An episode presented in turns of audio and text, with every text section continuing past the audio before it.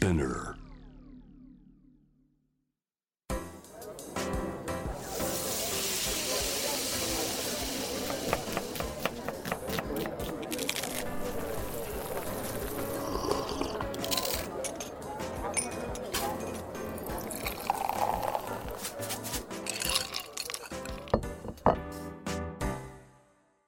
味な副音声ボイスオブフード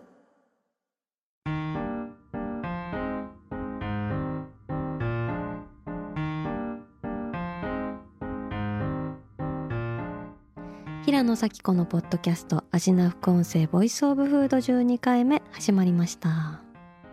この番組は365日食べ物のことしか考えていない食欲のしもべことフードエッセイスト平野咲子が毎回テーマに上がるフードについて熱く語り音楽のライナーノーツみたいに美術館の音声ガイドみたいに食をもっと面白く深く味わうためのトークをお届けする番組です。早速ですが今回のテーマはお肉を食べるを考えようの回前編ですえー、いきなりお肉を食べるを考えようというちょっと新しい、あのー方向性でやっていきたいんですけれども今回と次回はですねちょっと趣向を変えてお勉強の会をやってみたいなと思ってます。あの食べ物って美味しい楽しいって話はもちろんなんですけど食を軸にねこう社会のこととか環境のこととかいろんなことを考えるきっかけにもなるわけなのでやっぱりさ本当に愛しているなら人でもそうだけどこうキラキラしたいいとこだけじゃなくて抱えてる悩みとか問題とかそういうところもちゃんと向き合いたいなみたいなことを思うじゃないですか。まあ、食も同じだなと私は思っておりましてこの番組は食をもっと深く味わうためのトークをお届けすることを目的としていますので今日は食にまつわる今知りたいこと学びたいことを深掘っていきたいなと思ってます。なので今日はちょっと心強いゲストをお招きして一緒に学びながら考えていきたいなと思っています。今日のゲストはタンミー株式会社の阿部成美さんです。よろしくお願いします。よろしくお願いします。よろしくお願いします。あの安倍成美さんと言いましたけど私安倍ちゃんと呼ばせていただいておりまして、はいあの安倍ちゃんはね実は会社員時代の同期でそう。2人とも辞めちゃったんですけれども あの今は農業に関わる会社を立ち上げてるんだよね。うん。えっ、と今紹介してもらったタミー株式会社っていうのが、えっ、と食と暮らしのブランディングカンパニーっていうのをまあ標榜してるんだけれども、うんうん。えっ、と私もともと農学部の出身でそうなんだ。なんか大学時代に畑とかにすごく行っててそこでなんだろうなめちゃくちゃ感動してて。農農家さんの考え方もそうだし、うんここで味わえる体験とか、あとは市場流通には乗らないけど美味しい食材とかで実は結構いっぱいあって、なんかそういう魅力をなんか伝えられる人になりたいなっていうのがもともとずっと夢であったんだけど。そうそう。でで会社員時代に力をつけて、まあ、ゆくゆくはそれできるようにみたいな感じで、まあ、ちょっと今は独立して農業専門というか、まあ、農業領域中心にブランディングをする会社をやってるんだよね。まさかそんな農業の女神的なポジションそうをねだと思わず。そうなんか今だったら個人で生きていくってのもあるけど、なんか言ったらみんなせっかく今ね会社で頑張ろうってなってそうるだよね。空気読めやみたいなそうそう。そうそうそう。のもあるし ちょっと静かにしてた。うーん。でもまさかここでねつながれるのが嬉しい。嬉しいなと思うんだけど、そうそんな阿部ちゃんが去年からかな？うん、うん食と脳のモヤモヤゼミっていう企画を始めてて,、はいてそうこれが本当に素晴らしくてなんか農学に関わる若い研究者さんとか阿部ちゃんみたいな実業家の人たちが集まってこう食のいろんなモヤモヤについて Zoom を通して勉強会をしてて、うんしかも一般の人も無料で聞けるっていう、はい。ねそれは一体どういうゼミなのか教えてもらいたいなと、はい。改めて。ありがとうございます。うん。えっと食まあ、さきちょんもそうだとあさきちょんって呼んでる。さきちょんもそうなんだったと思うんだけどうんうん。やっぱ食ってみんなすごい関心あってうんうん。興味がある分野だけれども、その一歩先の農業とかうんうん。あとは食の仕組みみたいなところってすごく見えにくいし知りたくてもなかなか知れる機会ってないよねっていうのを感じていてそうそうで一方でこう農学部で勉強してるメンバーとかってそこを学んでるんだけど、うん、別にアウトプットしたことないっていうか そうそう溜め込んでるだけみたいなとこがあって、うん、なんかもしかしたら私たちが知ってることを発信したりとかしたらちょっと意味あるんじゃないみたいなところと、まあ、私たちもちゃんと勉強したいよねみたいな感じで仲間内で農学部の今勉強してるメンバーと卒業生たちであの学びながら発信もしちゃおうみたいな感じで、まあ、遊び感覚でスタートしてったものっていう。いやもうこれが遊びのクオリティじゃないのよ。本当にすごくて。嬉しい。その中でね私がすごいまあ隆起ってなんだろうとか、市場流通ってなんだろうとか、うん、魚の未来とか、もう全部気になるって感じだったんだけど、特にその動物の命を食べるということっていう回があってすごい勉強になったの。りがとうございます。本当に多角的な視点で食肉っていうものに理解を深めることができて、うん、なんか私自身はすごいお肉大好きなんだけど、うんうん、でもだからこそやっぱお肉食べるってどういうことなんだろうっていうのをちゃんと自分の中で整理しておきたいなって気持ちはあって、うん、特にさやっぱ最近ビーガンフードもすごい身近なものに、ね、増えてるよね。なってるしあとお肉食べない人たちの声とか、うん、その理由とかもよく見聞きするし、うん、その中だとさやっぱなんかお肉食べるってちょっと悪いことなのかなみたいなそう、ね,、いうモヤモヤも生まれたりもしていて、うん、でもそのモヤモヤが結構大事なことだなっていうのを私も思っていて、うん、なんかモヤモヤって戸惑いじゃん。うん、そうだねそうそう。でまず知るっていうのがあってでそれで初めて戸惑うっていう状態にあってでその先にあるのは変わるってことだと思うの。でそうなんかだからこそなんかちゃんと知りたいしちゃんと考えて学んでそれで自分なりに納得して物を選んだり食べたりしていくっていうプロセスをおろそかにしちゃいけないなと思って、うんうん、なんか早速すごいなんか今日意識高い私みたいな感じで いつもと違ってすいませんなんですけどこういうのも大事だよねっていうのを思うしあとやっぱなんかビーガンで流行ってるからとか周りがそう言ってるからとかじゃなくて自分はどう思うかみたいなのをやっぱ考えるきっかけになったからすごいモヤモヤゼミに感謝してるの。えー、ありがとう。ありがとう。なんかモヤモヤゼミも自分たちのスタンスとして、うなんか結論は言わないっていうのをすごい大事にしてて、ね、なんかこうこういう風にあるべきとかいうよりはまずはいろんな視点で知ってみようよみたいな。でそれで、まあ、自分なりに選んでったらいいなっていうのがあるからあの今日もそのビーガンの方を肯定する否定するみたいな話ではなくて、うんうんうん、まあ、なんか考える視点みたいなのが、うん、共有できたらいいなみたいな感じですね。本当そんなわけなので今回は2回にわたってお肉食べるってどういうことなんだっけっていうのを阿部ちゃんと一緒に考えていきたいなと思います。食と脳のねもやもやゼミ出張開催みたいな感じになるのかなと思うんですけどよろしくお願いします。お願いします。というわけでまずお肉を食べることっていうのも考えていく上でいろんな視点があるなって思って、うんうん、その阿部ちゃんが並べてくれたのが文化的宗教的な側面が一つ、うんうん、あと環境負荷について、うん、それから生態系、うん、それと栄養、うんうん、と倫理それから代替肉とかの、まあ、未来のお肉みたいな、ちょっとフードテック的な領域っていう、まあ、今回の前半ちょっとまず最初の3つくらいまでいけたらいいなって感じなんですけど。はい、はい、早速いきましょうか。はい。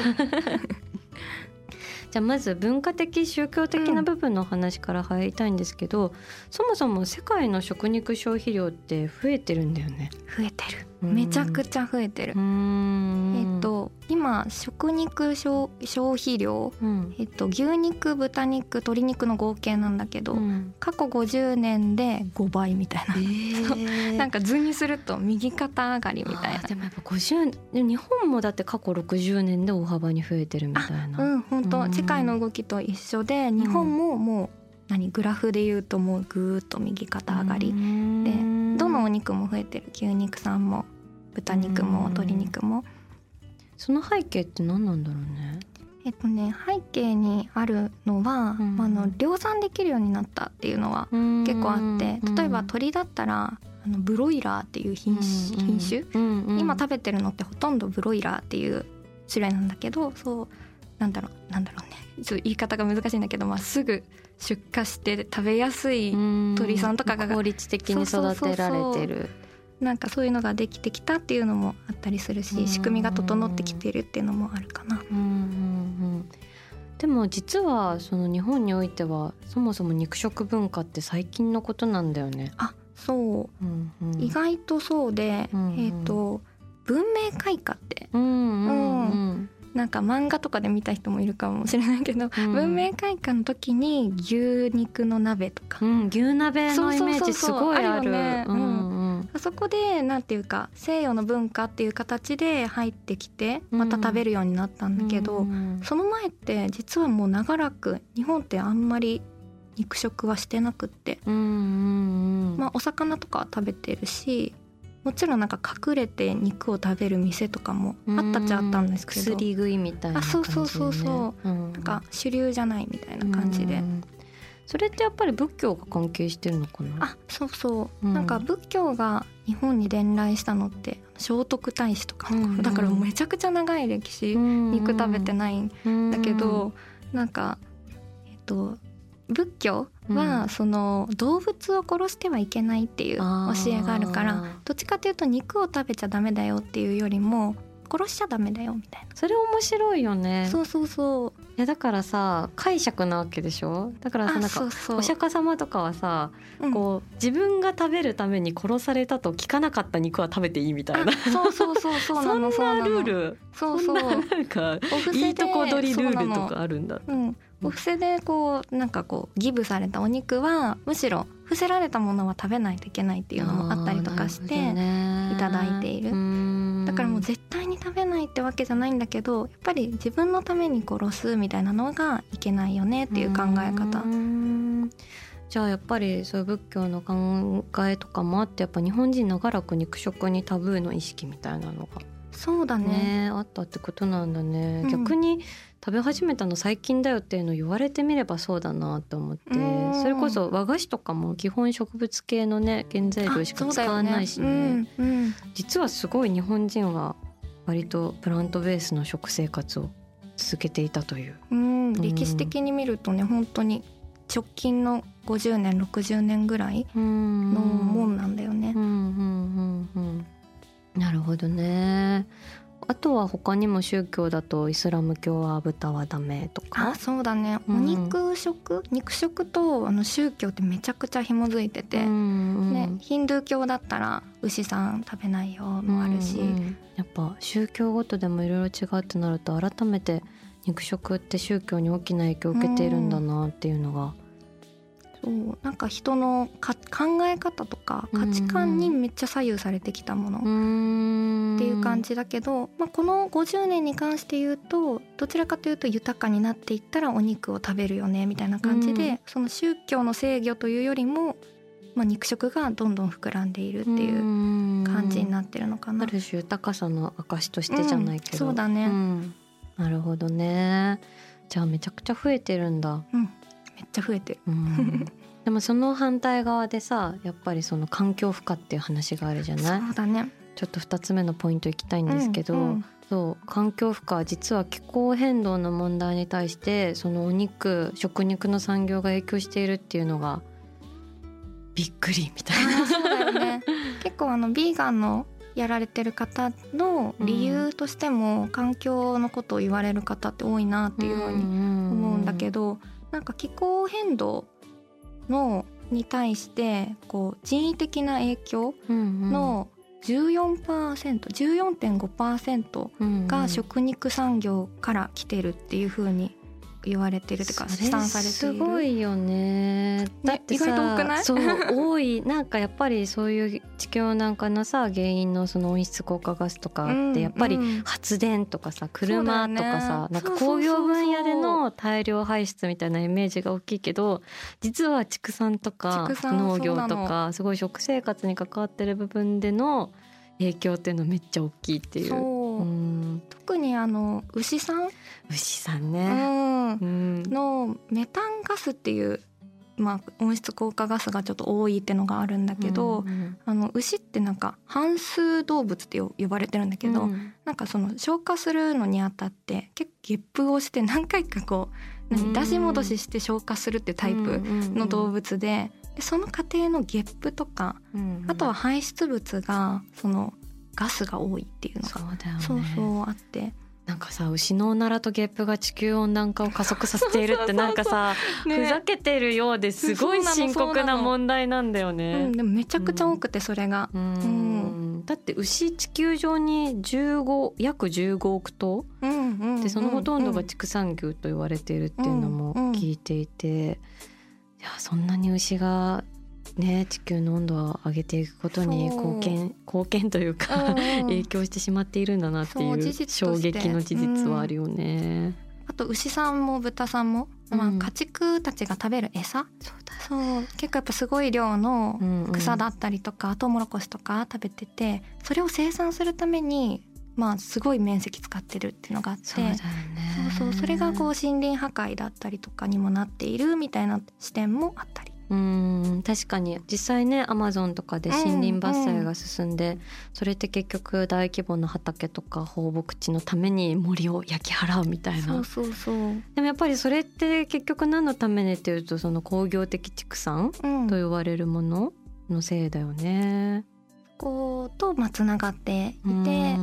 私たちのお肉を支えるためのあらゆるところで実は結構な環境負荷がかかっていうる。ん。やっぱり安くね食べれて美味しいうまい最高だぜって思ってる裏で実はアマゾンがめっちゃ焼かれてるみたいな。うんつながってるなんんだよね。か食べるからには知っといた方がいいかもみたいなの思うしさ、特にアメリカだったりとかヨーロッパとかの方欧米の方が、あの環境負荷と肉食っていうのをちゃんと紐付けて考えてる人が多いくて、日本じゃもう全然知らないよねそういいうやそうだよね。私もそんなにやっぱりそうやって勉強していくまではうん。分からなかったし、今も勉強中だけどやっぱでもこうやって見ていくとあお肉食べる量ってまあちょっと減らした方がいいのかなみたいなことも思うし、それこそさなんかミートフリーマンデーみたいな、うんうん。あのポール・マーカットニーさんが2009年かなから始めうん。たその、週に一度はお肉食べるのやめようみたいな、うんうん。そういう流れとかもまあなんかお肉好きだけどちょっと食べない日も作ろうかなみたいな気持ちにはなるよね。そうだね。うん、なんかビーガンの人も増えてるけど、うん。もう絶対に食べないっていうスタイルじゃなくて、うん。ちょっとプラントベースに切り替えていこうとか、うんうん。フレキシタリアンとかも言ったりするけど、なんかこういろいろグラデーションがあるよね。少し減らそうみたいなのもあのアクションにもなるし、うん。必ずしもゼゼロオアイエスみたいなうん。とこだけじゃない選択肢とかもあったりするよ確かにね。ねお肉食べたいけどな。でもちょっと減らそうかなっていう気持ちにはなるかも。ううんんでもさなんかもうお肉やめとこうやめといた方がいいかもとかこういう事実だけ聞くとさ、うん。思うけどさ逆にジビエ食べるっていうのは、うんある意うん。味歓迎されてるっていう風に言える、ジビエっていうことに関して言うと、うん。あの野生のうん。えー、と獣害っていうなっちゃうような動物たちを食べていく流れなんだけど、うんあーなるほどね。じゃあそもそもジビエってなんだろうみたいな今ど、うんうんうんうん。3つ目のトピックに入りつつあるんですけれども。そうそう。そもそもジビエとはみたいな。うん。あの鹿とかあのイノシシさんとか、うんうん、で、えーとまあ、狩猟して取って食べる天然のお肉系を、うんうんまあ、ジビエっていう風に言ってて、まあ、日本もまあ昔から狩りして食べてる文化はあるし、うんうん。ヨーロッパの方とかも料理して食べるみたいなのがあったんだけどなんか最近よく聞くよねジビエって。うん、ジビエ料理私も大好きです。うん、すごいうん好き。なんかジビエの背景としては、うんその野生の鹿とイノシシの個体数がこれもまた急増してて、はあ、逆に増えちゃってるんだ。増えてるうん、逆にってよくわかんないうんね。やっぱその気候変動とか、うんうんいろいろなな生態系のバランスが崩れてるみたいなとこがあって、今頭数が増えちゃってうんいて、で鹿とかイノシシが増えすぎちゃうとそれこそなんだろう全ての草を食べてしまったとか。そうね。そうそうバンビ可愛いけどね。うん結構環境生態系への悪影響みたいなところもあったりとかしていて。あれでしょ木のさ皮とか灰でさあそうそう。あの削いで木を弱らせたりしちゃうんでしょう、うん、うん、なんかそういう被害も出ているっていうのもあるし、うん、あとは特に農業でやっぱり鹿が荒らしたとかイノシシが荒らしたみたいなので農家さんがすごい困っているみたいなこともまあ起きちゃっているからこそ対策しなきゃみたいな感じでまあ半と狩猟していく動きとかはあるんだけど、まあそれがやっぱりただ狩猟してその命を無駄にしないためにもジビエっていうのを推進していこうみたいな動きも一方であったり。でもそのジビエもやっぱりじゃあジビエ供給していこうっていうのもやっぱ課題っていうか例えばなんだろう、安定供給が難しいとか。それはあるね。例えばその家畜のお肉の代替としてジビエがなるのかみたいな感じになったとしても、やっぱり家畜さんたちのような安定性みたいなのはもちろんないし、あとは私もそうだったんだけどなんか「え？みたいな。硬そうとか消費者心理がねそうそうそうそう、ね、そういうのもあったりとかしてまあそこが広がっていくハードルになっちゃってたりとか。あとはなんかハンターの方の高齢化みたいなとこもあったりとかして。て聞きますね、うん、なんかそういうところでまあそのジビエを活用広げていくにも少し課題があったりとか。あと処理施設がないとか、そこが整備されてないから流通もしなくてそういうルートがないとかで捨てられちゃうとかもあるんでそうだね。聞きます。うん、うん。そうでも私ジビエすごい美味しいと思うしその食べることが、まあ、社会的にねいいことっていうふうにはそうだね。まあいろんな視点があってそれも例えばそもそもイノシシとシカさんが増えちゃったのって、日本人間が生態系を崩したから。みたいな。で増えすぎたら迷惑だ食べるみたいなのってそうだよね。それってどうなの倫理的にっていう視点も一方であったりとか。そうだよね。そもそも人間のもうわがままで、うん、じゃあ今肉食べていいみたいに言うんだみたいなのは確かにある。そうそうその辺の今本当に人によって気になるポイントが違ったりするから。確かにね、うん、ジビエもは言えない、うん、そう、うん、そこ重要だわ確かにまあでもジビエはねある意味本当に美味しいなって思うし、うんうん、あの例えばあのエーゾっていう北海道にある会社で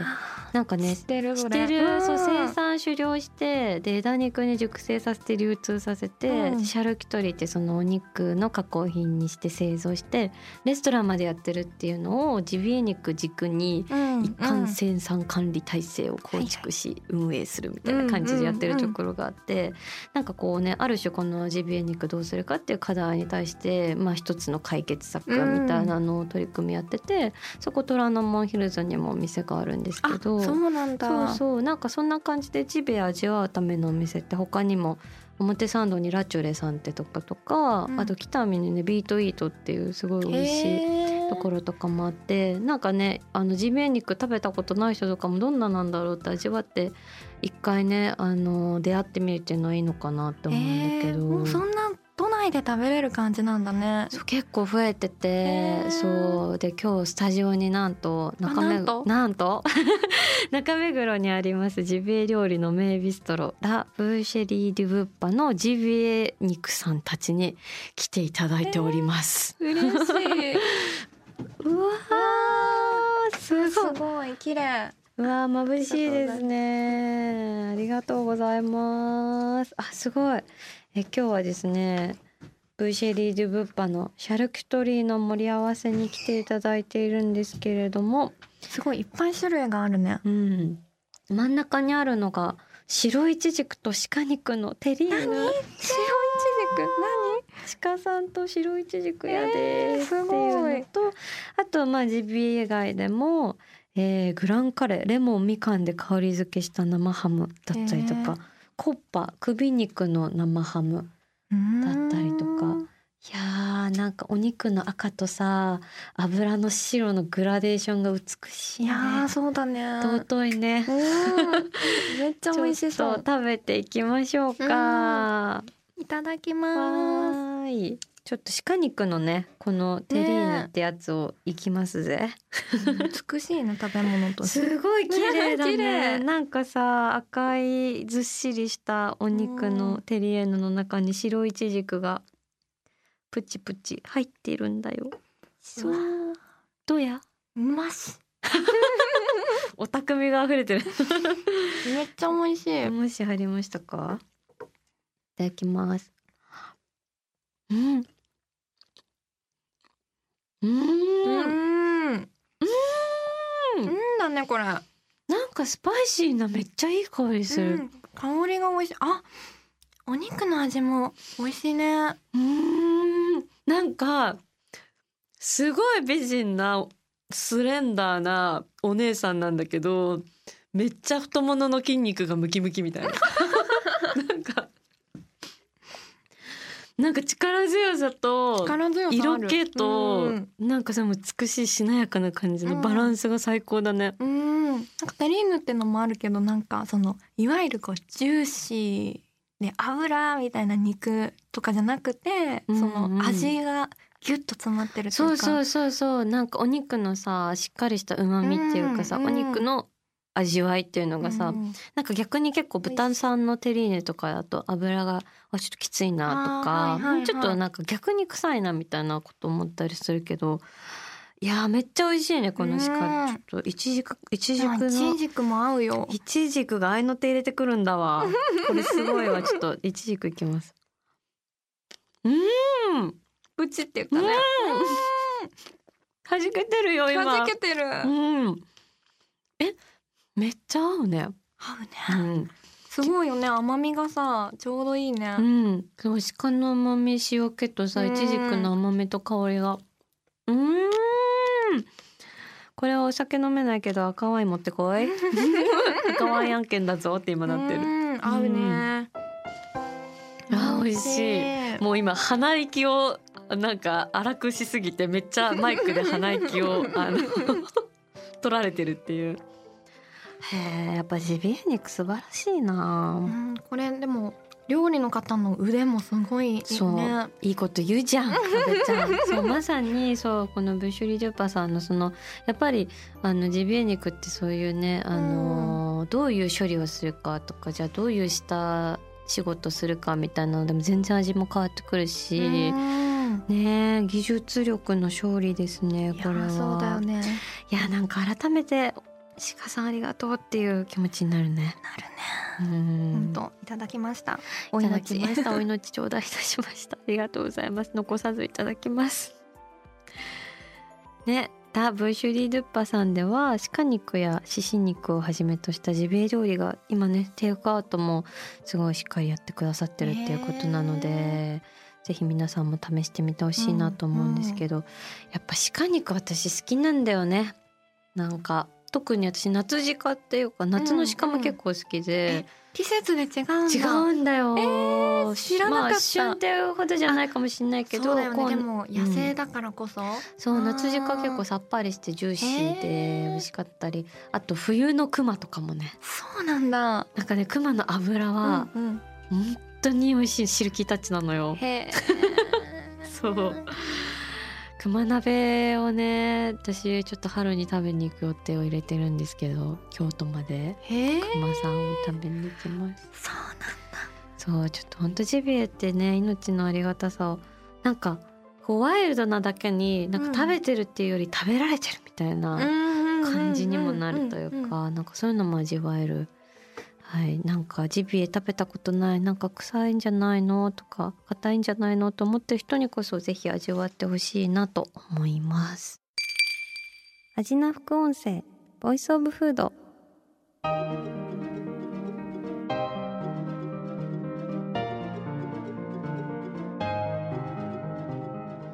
というわけでもうね前編今3つのお話もしてきましたけど今回はタミー株式会社代表の阿部成美さんを迎えてお肉を食べるを考えようの会をお送りしましたが次回もその後編として栄養倫理未来の新しいお肉といった切り口からお送りしたいなと思います。阿部ちゃんどうもありがとう。はいありがとうございました。どうですか？ちょっといろんな切り口でちょっとずつですけど話してみて。やっぱりこう背景を知ってみようとか考えて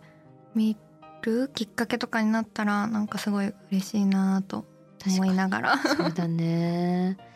なんかあと今日今回阿部ちゃんが話してくれたデータとかもねあの出店については公式インスタグラムにも記載させていただく予定なので気になる方はぜひチェックしてみてください、はい、あと食と脳のモヤモヤゼミも今後もねゼミやっていく予定あるのかなあはいありがとうございます。そうえっ、ー、とただなんかまあ、仕事っていうよりもちょっと遊び的にやってるところもあって、うんうん、不定期なんですけどあの大体月1回ぐらいでまた食のいろんなモヤモヤに切り込むみたいなやっているのでよければ食と脳のモヤモヤゼミで検索すればホームページが出てくるので、うん、見てもらえればと思います。私も参加します。みんなで参加しよう。というわけでじゃあ次回も引き続きよろしくお願いします。はい。よろしくお願いします。じゃあ平野咲子が届ける味な副音声ボイスオブフード次回も食べ物への愛を声にしてお届けしていきます。平野咲子でした。あーお腹すいた